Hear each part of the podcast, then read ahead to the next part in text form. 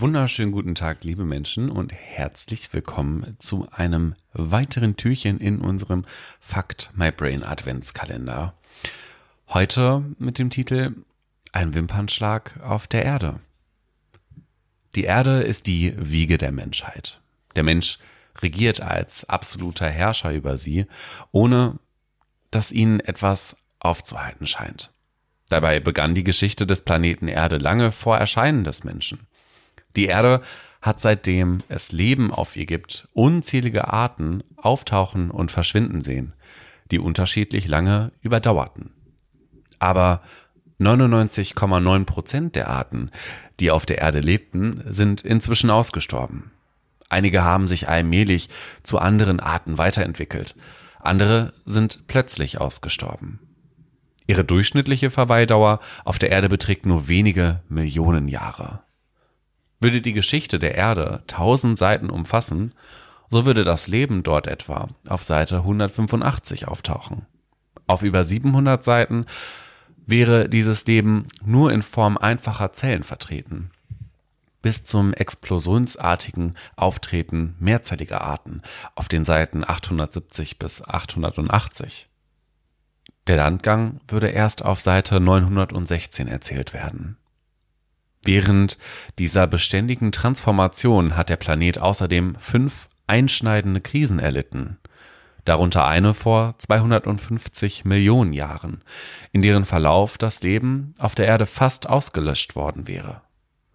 Dieses Massensterben führte zum Verlust von 70 Prozent aller Landtierarten und 96 Prozent aller Meereslebewesen. Der Planet brauchte fast 10 Millionen Jahre, um sich davon zu erholen und dem unerbittlichen Reinigen der Evolution wieder fortzusetzen, zu dem das Verschwinden und das Auftauchen neuer Arten gehört, wie in diesem Fall den Dinosauriern auf Seite 960 der Erdgeschichte. Am Ende des Buches würde die gesamte Geschichte des Homo sapiens von seinen Anfängen bis heute nur wenige Zeilen füllen. Ganz unten auf der allerletzten Seite seine Anwesenheit auf der Erde macht also nur 0,004 Prozent ihrer sehr langen Geschichte aus. Der Mensch existiert seit relativ kurzer Zeit, aber er ist deshalb nicht höher entwickelt. Alle Arten für sich sind hochentwickelt und alle sind bestens an ihre natürliche Umgebung angepasst.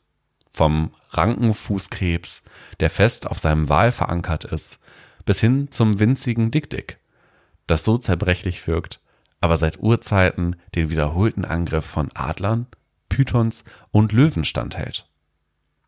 Nichts deutet darauf hin, dass die menschliche Spezies ewig währen wird. Nicht einmal, dass sie länger überdauern wird als andere, bevor sie ausstirbt.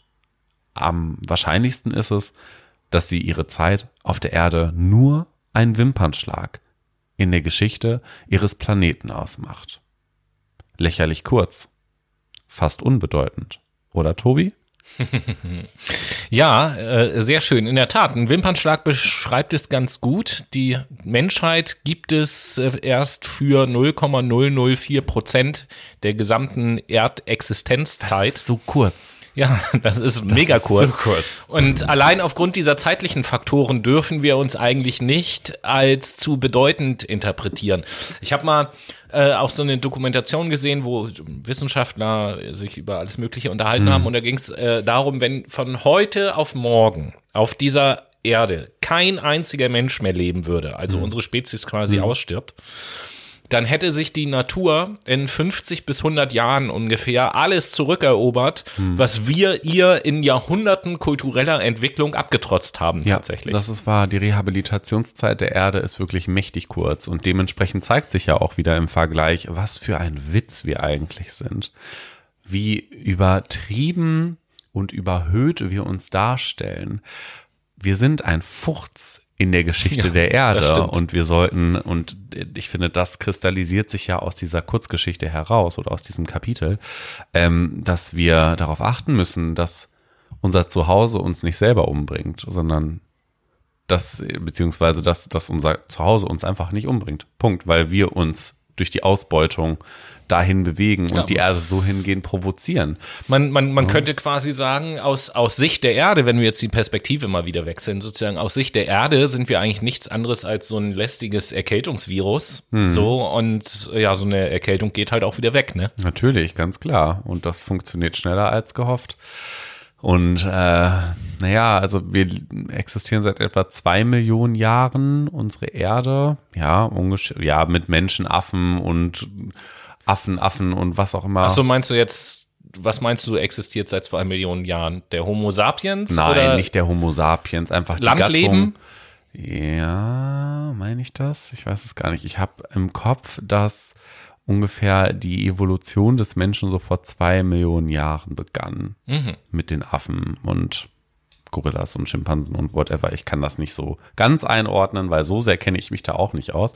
Ähm, nichtsdestotrotz wollte ich nur aufzeigen, dass wir ganz, ganz mini, mini, mini klein, kleine Millionen Jahre auf dieser Erde irgendwie als, als äh, etwas, was wir denken, funktionelleres als ein Tier herumlaufen und dass einfach die Erde eine riesige Geschichte vorher schon hinter sich hat mit den Dinosauriern. Eine viel größere Geschichte und als den, seitdem. Und den Krisen, die ich auch gerade eben äh, benannt habe. Ne? Mit dem Massensterben. Und warum sollte uns das nicht blühen? Ne? Wie schon gesagt, wenn es unsere Spezies irgendwann nicht mehr gibt und alles sieht danach aus, als sollte das der Fall sein, warum sollen wir die erste Spezies sein, die länger überlebt als andere Spezies vor uns. Das wäre schon ne? komisch. Ähm, also wenn es uns irgendwann mal nicht mehr gibt, dann wird die, kann die Erde wirklich von sich sagen, ja, die gesamte Menschheitsexistenz war so ein Wimpernschlag. Klar. Ein, ein vorübergehendes Phänomen.